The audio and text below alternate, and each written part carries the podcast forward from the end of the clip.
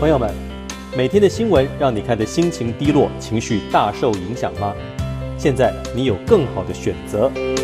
每天来点正能量，透过新闻选读，让你从烂新闻中获得满满的正能量。本节目由激励达人郑匡宇制播，欢迎收听。各位朋友好，我是激励达人郑匡宇，欢迎收听，随时来点正能量。随时来点正能量呢，平常啊都会透过一些国内、国际发生的时事来抽丝剥茧之后呢，希望能够找出一些智慧或者经验，让每一个人在自己的生活里头啊都能够充满满满的正能量。那么今天呢，跟大家分享的第一则新闻呢，是我在上一个节目里头啊跟大家提到。我们这个扁家哈，前总统陈水扁还有扁嫂的御医啊，黄芳彦医师，他在美国传出自杀的消息。那本来呢，他的弟弟黄崇彦医师，呃，也是一这医医生家族啊，觉得自己的哥哥应该不会自杀，那可能是又服用安眠药啊，然后又喝了酒，所以可能一时这个。心肌梗塞或者什么样的问题，那自然走的。结果最新消息显示呢，在车上找到了一把枪，经过解剖之后，发现我们的呃黄医师啊，黄方医师呢，他的确啊是自残而亡，所以大家都感到非常震惊啊，因为大家印象中的他呢，应该是不会干这个事儿的人。那么呃。这个新闻呢，我想要从两个不同的方向来跟大家做一个讨论。第一个就是我知道有一些人呢，会因为非常讨厌民进党、讨厌陈水扁、扁嫂哦，所以就觉得当时呢，黄芳彦帮他们这个藏匿珠宝啊，然后又逃到美国不回来台湾面对司法做说明啊，这样子很不应该是扁家的共犯，什么就会说什么他戏贺。我觉得我们做人还是要温暖点儿哈，就呃拉回一个坐在呃作为人的角度哈，他的这样子自残身亡，毕竟他是一个悲剧啊，是一个很残忍的事情哦，所以我觉得我们不要用这样的方式来看待他，我们反而应该想着说，好，那其实，在我们的生活周遭啊，为什么有一些人他会走上自杀？这一条路呢，我认为这一定是跟忧郁有关。那么，忧郁症这个东西呢，它的成因啊，非常的复杂，所以我们不应该因为诶这个人他可能呃自残了，然后就很简单的就随便找一个理由哦，或者是什么善有善报，恶有恶报啊。呃，如果这种事情发生在我们自己的爱人或者亲人身上，我想大家都是很不能接受的。所以，我们为什么不能用一个？呃，更高一个层级的方式啊，把它当做是一个警惕，就是我们要去小心我们身边的亲友有没有人有一些这样子的状况。那你已经感受到是忧郁症的话呢，我们早一点对他们啊多一些关心嘛哦。所以说，据媒体的报道是这样子啊，这一年因为 COVID-19 的关系，美国的状况比台湾更糟。所以本来呢，可能呃，我想黄芳彦医师啊，他这样子到国外去，很多人虽然讨厌他，可是我透过媒体的这样子的侧面了解报道，我其实觉得他这个人还蛮正派的啊。他只是呢，就这个跟扁家太熟了嘛，然后帮他们这个收了这个这个珠宝啊，但他后来自己打电话。给当时这个特征组啊，告知这个珠宝到底放在哪里，但是他因为觉得太麻烦，就不想回国解释，不然每次跑法院很麻烦，所以呢，他就选择继续留在美国。那他做的这些事情，我是觉得虽然没有那么的好了哈，可是如果我们拉到每一个个人比较自私的角度，就觉得哎，这我也是被逼的啊，那算了吧，我就干脆躲起来，这也是情有可原的，还可以理解。那我最想要说的是说，他今天因为 COVID-NINETEEN，他不能够跟很多呃朋友这样子正常的碰面，所以就造成了他可能情绪啊更加的不准。于是我们平常在生活里头，我觉得还是要特别去关心、注意一些我们的朋友，只要有一点点这样的倾向哦，尽量的还是对他们多一些关心，因为很多所谓的悲剧，如果旁边有人啊，或者这个人他知道有人关心他，天下之大呢，有他容身之处的时候，他就比较不会用这种残忍的方式啊来结束自己的生命。那么这个新闻它衍生的另外几则新闻呢，我是觉得也是非常有趣啊，或者是值得我们来讨论一下。其中一个呢，就是他的弟弟，我刚才有提到，在台湾也是当医生的黄崇彦医师啊。他当然对于自己哥哥这样子自残走了，也是非常的震惊，也非常的难过。那他就开始提到了一个比喻，他说。他大概可以理解自己哥哥的心情。自己的哥哥呢，可能是因为，诶，当时呢，我们的黄芳医师也算是抗 SARS 有功啊。那他在跟自己哥哥这样子电话聊天谈天的时候呢，就感受到哥哥呢，可能对于台湾的疫情啊，非常非常的担忧。那觉得自己人在美国，却不能够回到台湾。呃，贡献自己的心力啊，贡献自己的专长，觉得非常的遗憾。所以黄崇彦医师说，他觉得自己的哥哥啊，可能为什么会选择自残，就是因为呃，他像当年的蒋百里啊，蒋百里先生，大家知道蒋百里是谁啊？很多年轻朋友讲蒋百里谁啊？没关系，自己 Google 一下。简单讲呢，当时呢，呃，有一位这个算是国民党的军人哈。他受了日本的教育，然后回到了中国大陆。他希望能够好好的为这个国军效力啊。可是呢，因为种种的原因，他很无奈，施展不开来。所以有一次呢，他可能希望这个他带的军队啊，官校的学生可以强大，可能有一个武器啊，或者训练可以精良自己的装备。结果呢，被制肘，没有办法这么做。所以他呃悲愤交集啊，就在师生面前。举枪自尽啊，还好没死啊。那这个我们的黄崇英就说，他可以理解哈，呃，自己的哥哥可能也是跟蒋百里先生一样的情形，就是觉得有志难伸呐，哈，觉得会觉得对不起这个自己的国家，所以就用这种方式选择呃离开。那对不起自己的国家是说我想要回来贡献我作为一个医生的所学，可是却没有办法，我只好滞留在美国。好。这个讲法，很多网友就开始讲说：“搞什么？你这个拿什么比什么？这乱比，然后把自己的哥哥美化到这种地步，假卡拜哈。那我在看这个事情的时候呢，的确哦，我认为这个弟弟的确是在美化自己的哥哥，因为照这个实际的情形来看。”黄芳彦医师在美国过得也挺爽的，听说有春夏秋冬四大红粉知己好像陪着他，那他也是住豪宅啊，开豪车啊，品美酒啊之类的，所以日子绝对过得不错。那可能就是因为 COVID-19 的原因啊，这一年心情比较低落，那可能有忧郁症的倾向，就一时想不开，哎，那就结束了自己的生命。可是我从弟弟的这个说法，我特别觉得。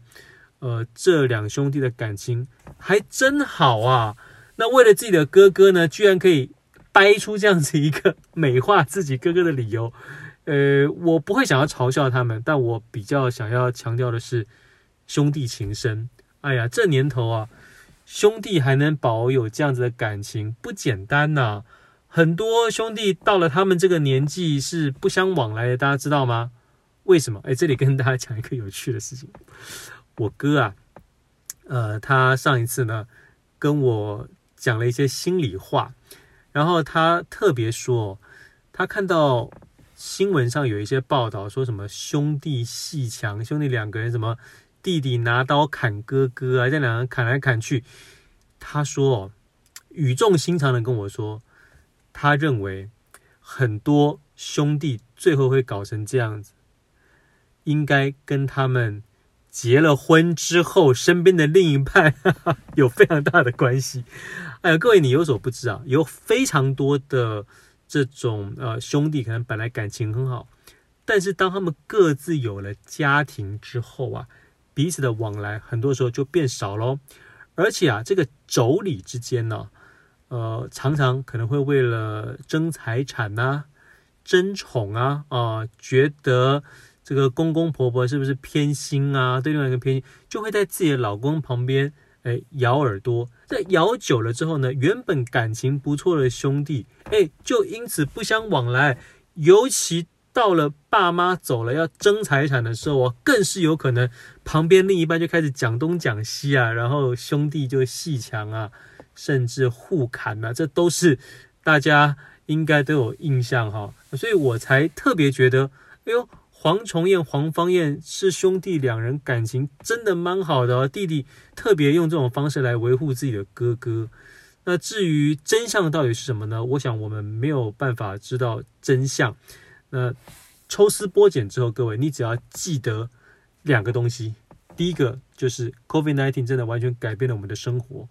我们在这个时候啊，要特别注意一下跟我们有关联的这些亲朋好友，注意一下他们的状况。第二个就是呢，呃，兄弟之间感情也是可以非常好的哦。所以呢，你要不要这个受了黄方又、黄成兄弟情之间的刺激啊，好好的跟你自己的兄弟姐妹啊，哦，如果你们有一些嫌隙或隔阂的话呢，也许啊，在看了这个新闻之后，可以去跟他。说说心里话呀，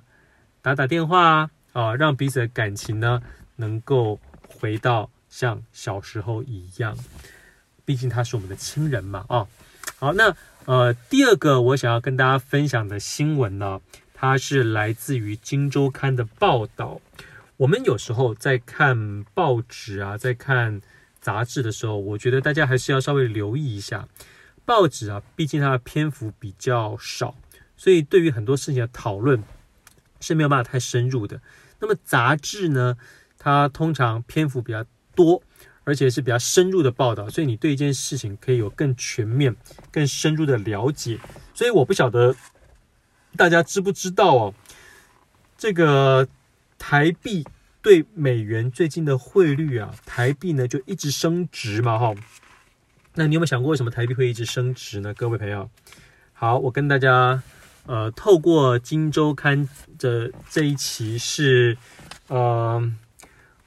它是呃二零二一年一月二十五到一月三十一啊，就是最新这一期的《金周刊》，它特别用封面故事来讲台币升值的压力，然后他做了一份关键的报告。在这个关键报告里头呢，他先点出了我们央行总裁啊，现在是杨金龙先生嘛，他的三个困境。第一个困境是呢。我们台湾呢已经被所谓的杀手点名啊，这不是真的杀人啊，是指说呢，在美国呢有一位这个非常了解这个台美之间汇率的这位塞瑟啊，Mr. Sachser 啊，Brad，他可能会成为国际事务部美国国际事务部的助理部长啊，除了财政部长是叶伦之外，那我们这一位塞瑟他可能会成为国际事务部的助理部长。他来负责汇率的政策，并且掌管每半年一度的汇率报告。他呀，被誉为是最懂新台币的杀手。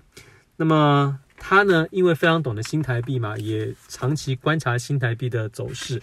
所以说呢，他基本上呢，就是直接讲了，我这个台湾呢，跟韩国是两个干预对美汇率。操纵最厉害的国家，呃，虽然我是台湾人哈，但我跟大家说，他说的一点都没错，哈哈，呃，尤其他点名台湾跟韩国是真的。我以前在韩国工作过嘛，哦，那我从那个时候就发现，因为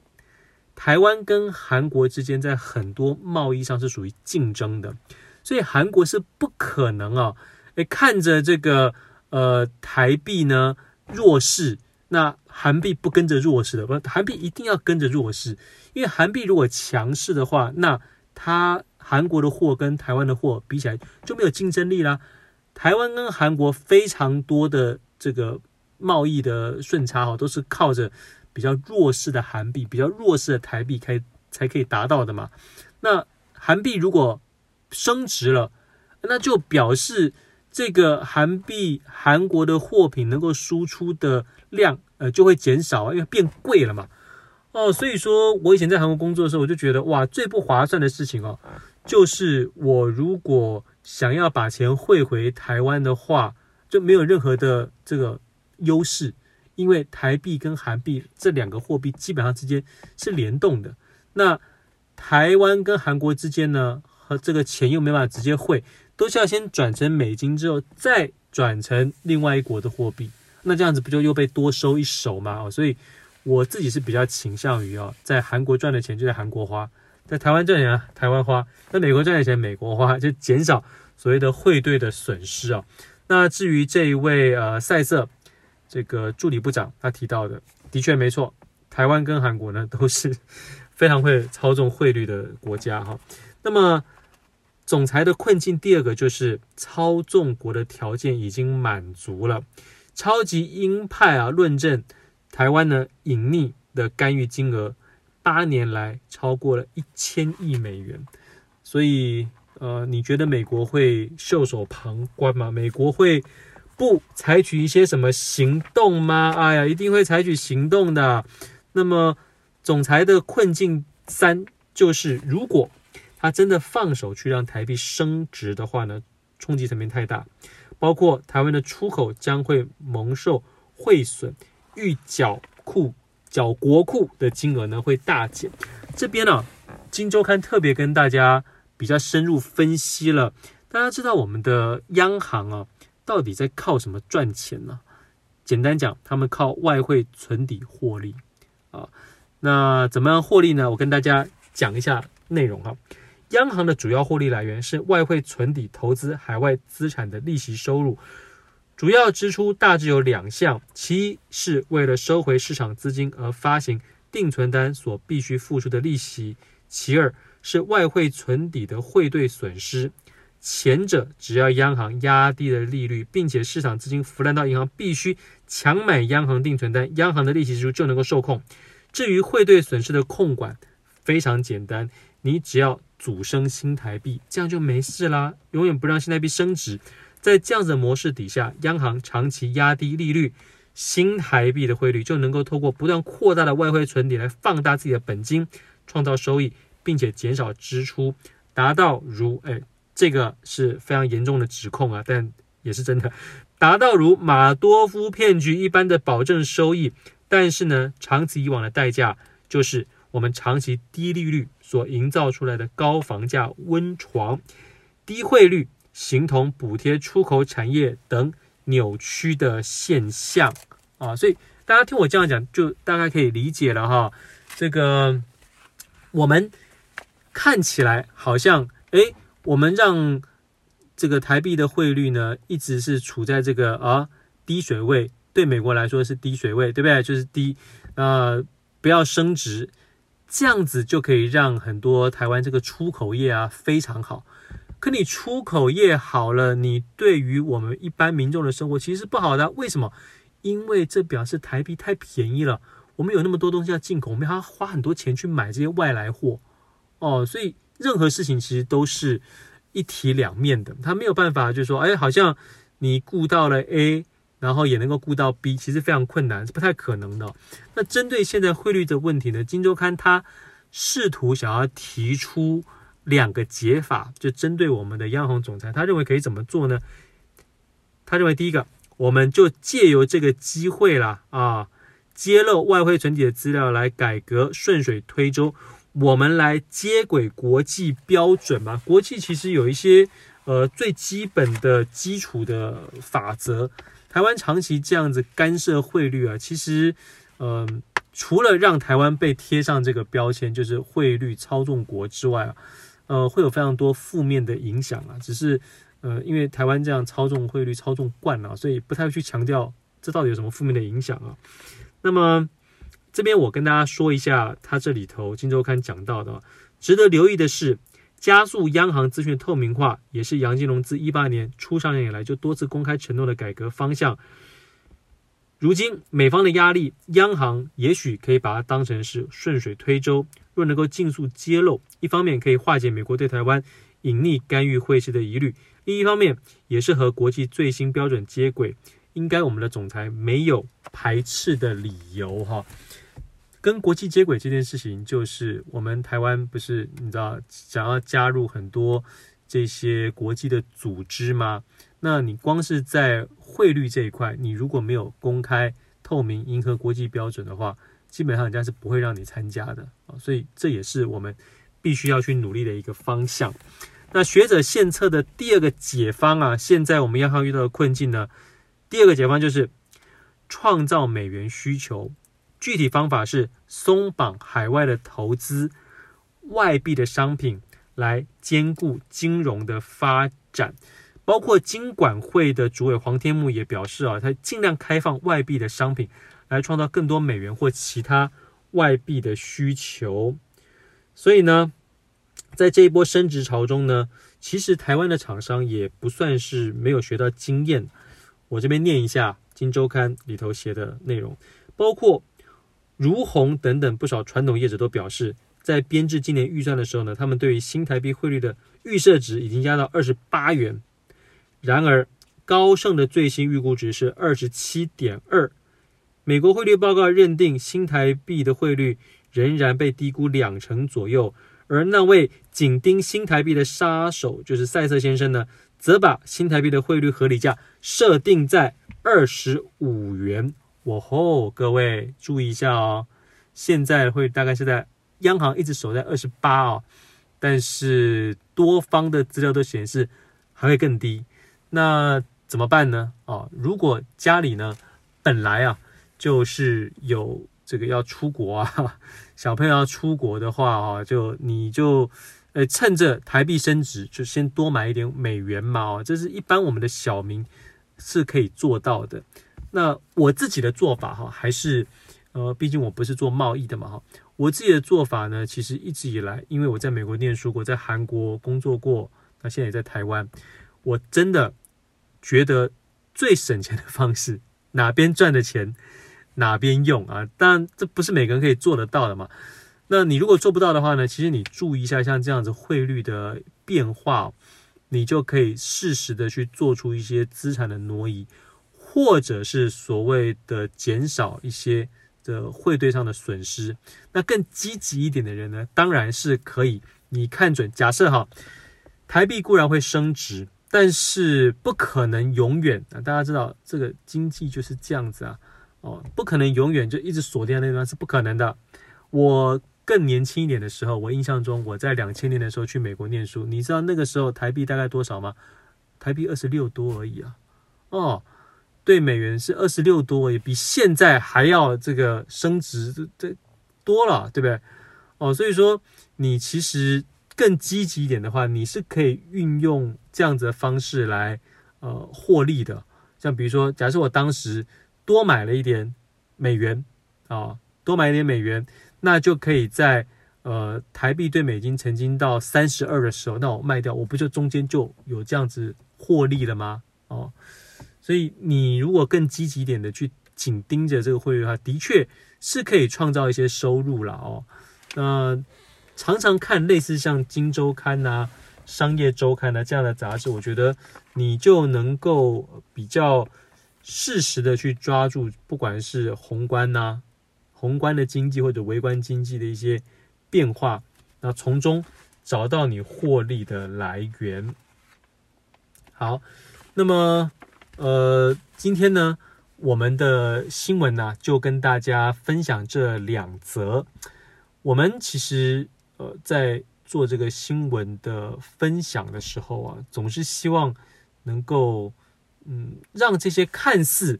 可能你觉得是很无聊的新闻，或者是很艰涩难懂的这些新闻政策，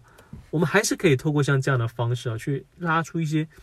跟我们平常生活息息相关，大家都可以运用到的内容。目的是什么呢？就是希望能够让大家。呃，持续的拥有所谓的正能量。呃，我有身边的测试啊，曾经跟我说过，他觉得，匡宇老师，您的这个随时来点正能量，我觉得内容非常好。那学到非常多的知识，你看连这个汇率都可以稍微让我们了解一下，又或者是呃，房价呀什么，因为您自己本身有在韩国投资嘛，哈，听说也赚了不少钱。可是我感觉台湾现在年轻人好像不太需要什么所谓的什么正能量啊什么之类。那你这样子持续用一个随时来点正能量，会不会就造成听的人变少呢？啊，没有办法扩大呢？大家知道我是怎么想这件事情吗？我认为啊，激励这个东西呢是千古不变的，是永远都有这个需求的。虽然有时候用一些负面行销，用一些什么很酸言酸语啊，你可以吸引到一些目光，但是对于我想要主打的族群，我还是以这种呃激励达人的形象啊，是最能够去真正影响到他们的。比如说，你看我做企业的教育训练。所有这些教育训练的这些业主啊，或者是公司的主管负责教育训练的同仁，他想要找课程给自己的同仁，他怎么搜寻？他绝对是搜激励激励课程。那你这样一搜，第一个一定是我呀，他不可能去搜酸民啊，不可能去搜什么呃陈怡有没有？他不可能做这些关键字的搜寻。所以我虽然。现在看起来在做的这种随时来点正能量，可能不是那种迎合普罗大众，但是我本来就没有要迎合普罗大众啊，哦，我本来就是是做我自己真心相信并且想要做的事情，来呃激发出一些我们大家平常生活中都可以去感受到或者去用的正能量，而这对于我的不管是课程啊、演讲啊，都是有帮助的。我只要能够达到。我想要打到人的特殊的族群是有转换率的族群就好啦哦，又或者是说，呃，生活太枯燥乏味、很负面的，他也许哪一天呢、就想听 podcast 的时候，就输入关键字什么激励啊，或者是什么正能量，哎，那就会收到我，那就对他有帮助了。那，所以我这边呢，也特别希望各位平常就有在听我们节目的朋友，您赶快帮我们。留五星评价啊，并且呢，帮我们评论一下，然后转发给自己的朋友，让你的朋友呢也能够透过我从新闻呢、时事的一些分享，让自己能够随时保持正能量，来面对我们人生中非常多的困难、挫折还有挑战。我们一起随时充满正能量吧！我是郑匡宇，我们下次节目再会了，拜拜。